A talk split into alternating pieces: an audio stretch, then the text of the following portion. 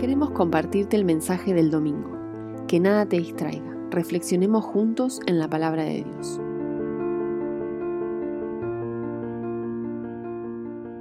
Eh, esperamos que puedan eh, pasar una linda semana. Esta semana ya se nos va a ir de a poquito el año. Esperemos que no tan rápido.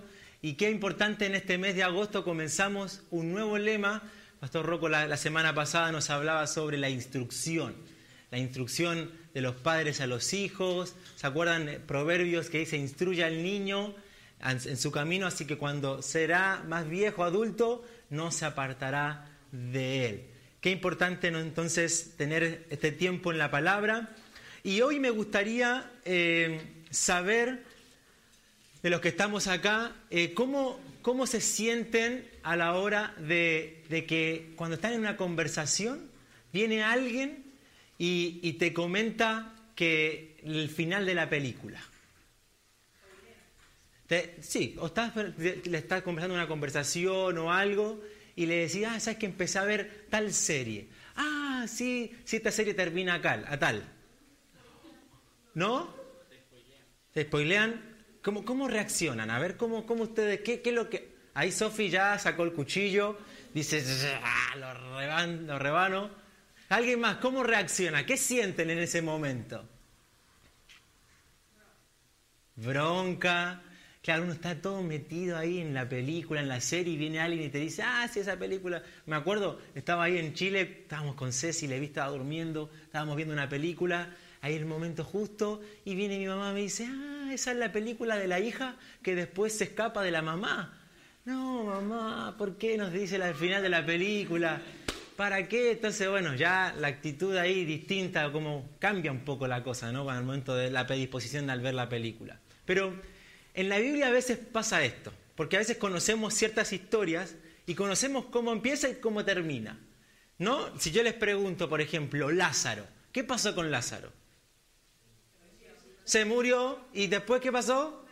Jesús lo resucitó. Y es como que son historias que sabemos cómo van a terminar. Y a veces como que no nos atrapa quizás algunos detalles que suelen pasar dentro de, la historia, dentro de los detalles que nos arroja el texto. Por eso en esta mañana vamos a hablar sobre pérdidas en la familia. ¿Por qué pérdidas en la familia? Porque ¿qué pasa? Cuando, cuando fallece, muere Lázaro, ocurren ciertas cosas. No es que solamente sí, murió y resucitó. Hay, hay situaciones que no podemos pasar por alto. Y en la familia eh, suelen pasar, mm, golpear estas situaciones, estas pérdidas de seres queridos, de amigos, de, quizás vecinos o personas que compartimos mucho tiempo, solemos, solemos ser golpeados por estas pérdidas. Vamos a entonces ver en el capítulo 11 de Juan, es el cuarto eh, evangelio, y vamos, no, la cuarta mirada del evangelio, a través de Juan y vamos a ver en el verso 1. Verso 1. No sé si hay, Tiago me puede ayudar, alguien que lea Juan capítulo 11, verso 1. Sofi, vamos, ahí Tiago te va a dar el, micrófono. Uh, bueno. Había un hombre enfermo llamado Lázaro, que era de Betania, el pueblo de María y Marta y sus hermanas. Bueno, Acá vemos entonces que eh, eh, Juan nos introduce qué va a pasar, de qué, de qué trata esta película. Y aquí la película trata de quién, de Lázaro, de Marta y María, tres hermanos. Tres hermanos que estaban ahí, que eran quizás amigos de Jesús, pero fíjense lo que dice el verso 3. A ver quién me ayuda con el verso 3. Y el verso 5 también. Ahí, Gloria, vamos. Las dos hermanas mandaron a decirle a Jesús, Señor, tu amigo querido está enfermo. Bien, ¿y el 5? Jesús amaba a Marta y a su hermana y a Lázaro. Ok, fíjense ustedes, no es que solamente Jesús va a Betania o quizás comienza la historia y dice, sí, muere Lázaro y resucita. Fíjense cómo Jesús tiene un vínculo emocional, un vínculo de amistad con esta familia. No es que sí, bueno, ya voy a, ir a Betania, lo voy a orar por él y se va, a, resucitar. No es solamente eso, hay un vínculo, Hay una relación de amistad entre ellos. Y la enfermedad de Lázaro, ¿qué le provoca? La muerte. Por eso Jesús después dice que está durmiendo, que va a ir a Betania, va a orar por él, va a, ir, va a, ver, qué pasa en la situación. Y aquí en esta historia vamos a ver algunas, algunos aspectos, algunos acontecimientos que nos van a ser de utilidad cuando nos toca enfrentar una pérdida en la familia. Fíjense ustedes el verso 21 y el verso 32. ¿Qué es lo que dice el verso 21 y 32? Axniel, vamos, Axniel.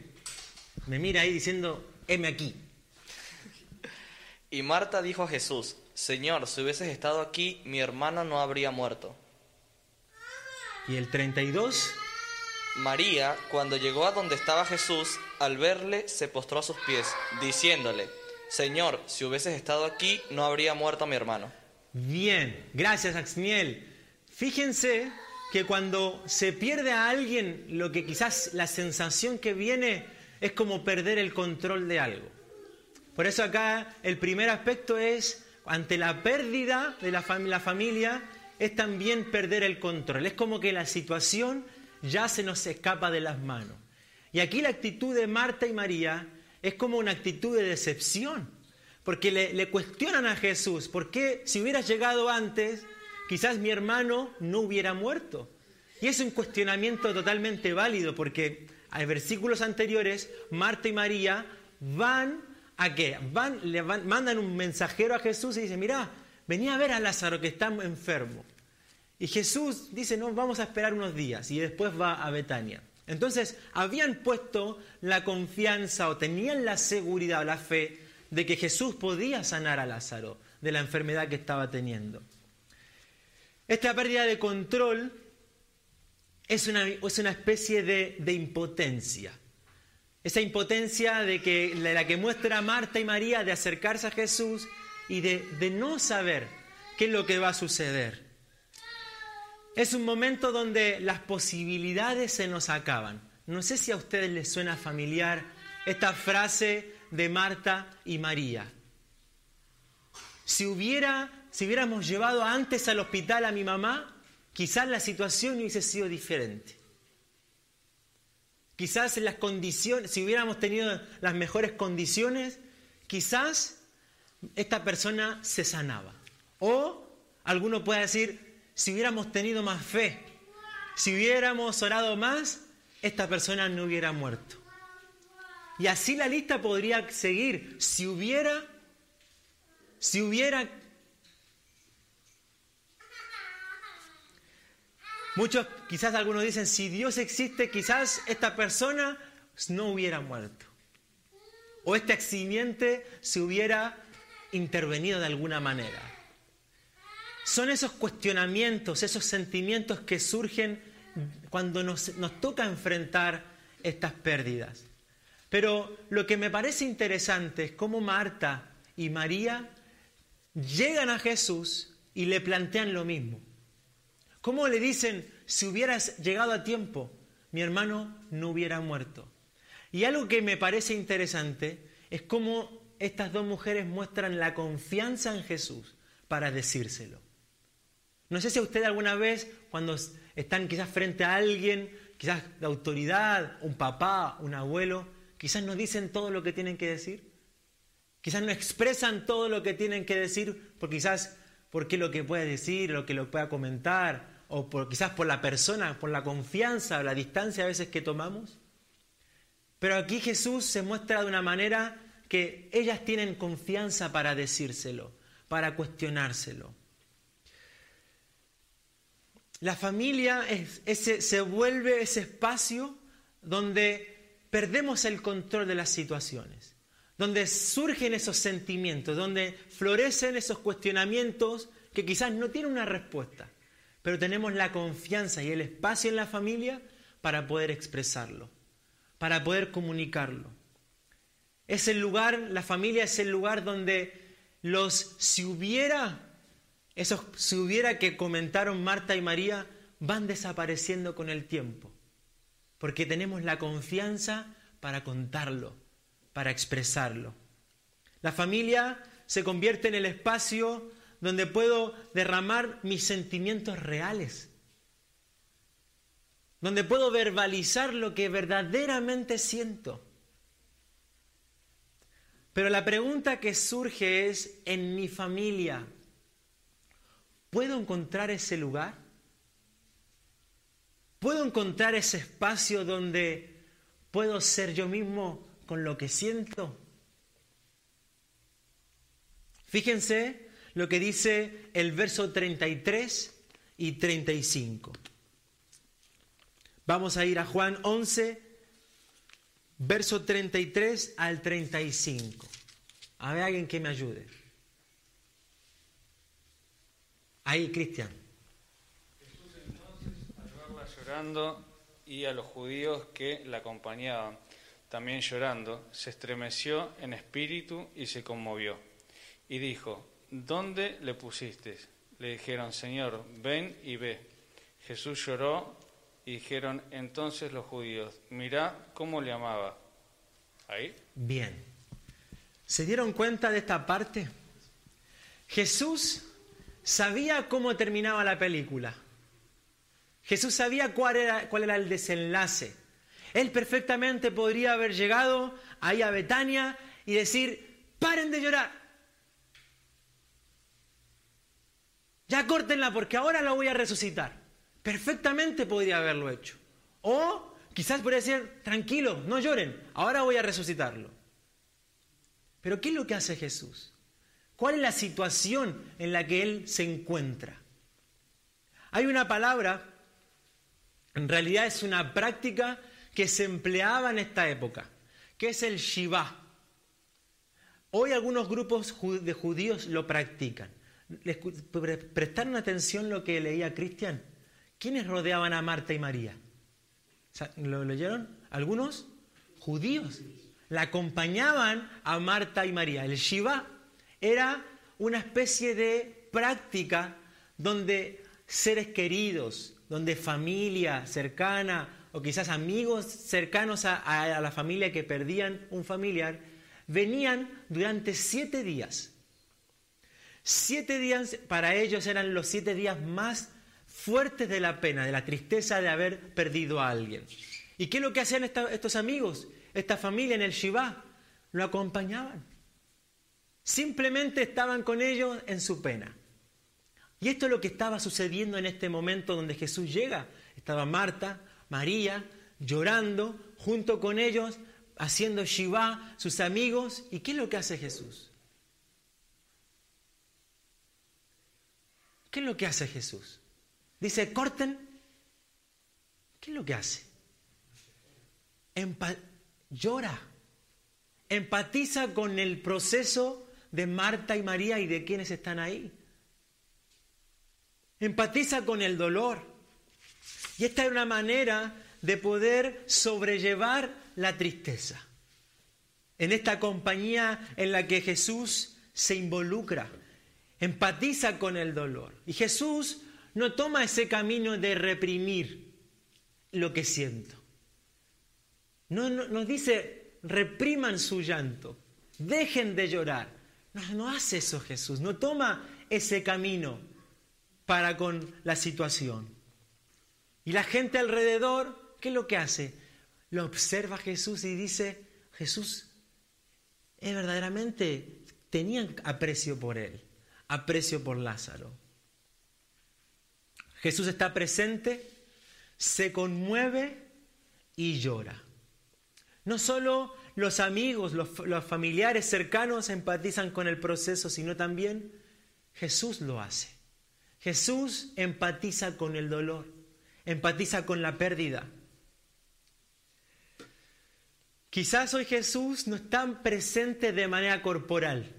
Quizás nos gustaría que frente a una pérdida Jesús se haga presente y poder abrazarlo, sentir su abrazo, su, toque en la espalda, o quizás que venga con un pañuelo y nos seque las lágrimas. Sería genial sentir esa, esa presencia de Jesús de manera corporal, física. Pero sí podemos sentir a Jesús.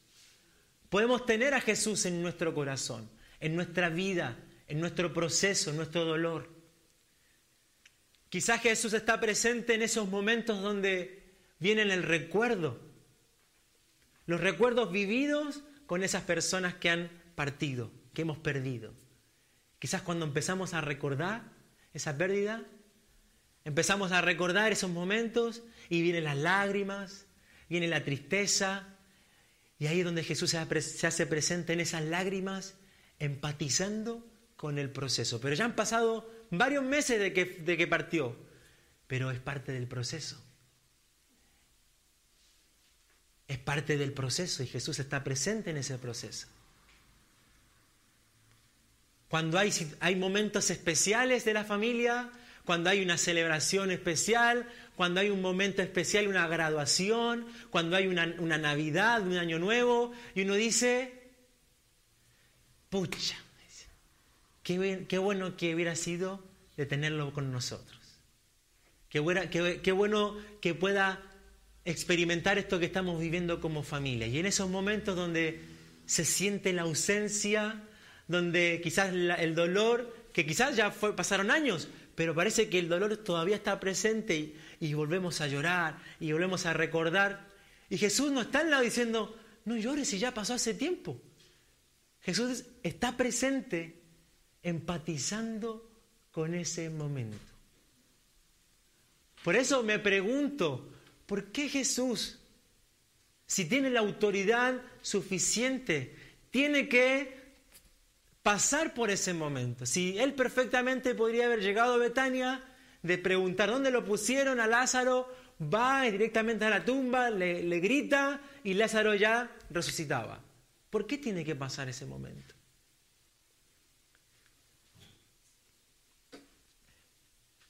Porque Jesús está a favor de que no anulemos nuestro proceso en la familia. Él no, está a favor de que reprimamos lo que sentimos. Él no está a favor de eso, sino al contrario, está a favor de que podamos sentir, de que podamos atravesar el dolor, el duelo, y no ignorar lo que sentimos. En ese proceso, Jesús está empatizando.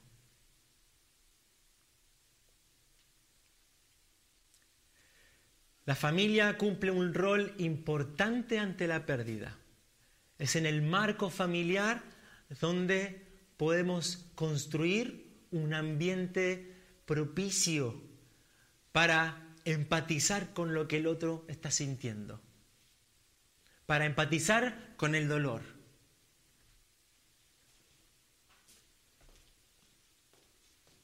Lo interesante es que Jesús sabía el final Sabía que lo que, estaba, lo que iba a hacer iba a ser algo bueno, una victoria. Pero fíjense ustedes estos detalles. Como para nosotros en esta mañana como familias nos trae como un confort, ¿no? Nos conforta, nos alienta. Saber que Jesús está presente en nuestra familia ante la pérdida. La pregunta final es, ¿mi familia o, la familia que estoy construyendo, aquellos que quizás están en su casa, la familia que estoy construyendo, ¿es un espacio sano ante la pérdida? Mi familia es un, es un lugar donde yo puedo expresarme, donde yo puedo cuestionar, donde puedo expresar con libertad lo que siento.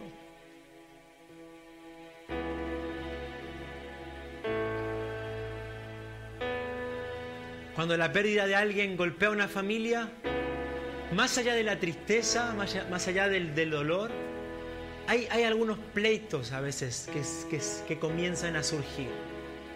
Porque es como que cada uno vive el, proceso de la pérdida de manera distinta. Y a veces yo no puedo concebir cómo el otro lo atraviesa porque quizás yo lo, yo lo expreso, yo, yo, lloro, me encierro y, digo, ¿por qué no está acá? ¿Por qué no, no, está con nosotros? ¿Por qué pasó así? Y quizás el otro mudo, en silencio, y, es como que a veces eso es como que genera una especie de fricción en la familia. Pero aquí Jesús nos hace un llamado a que cuando suceden estas pérdidas podamos empatizar con el proceso del otro. Respetar cómo el otro lo canaliza. Respetar cómo el otro lo vive, lo experimenta. Es ahí es donde comenzamos a construir un ambiente en la familia sano ante la pérdida.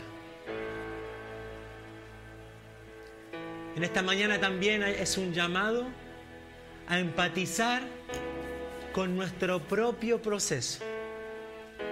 ¿No les ha pasado a ustedes de que cuando a veces perdemos a alguien, como que hay una autoexigencia hacia nosotros mismos? Y uno, uno comienza a cuestionarse, ¿por qué vienen estos, estos pensamientos?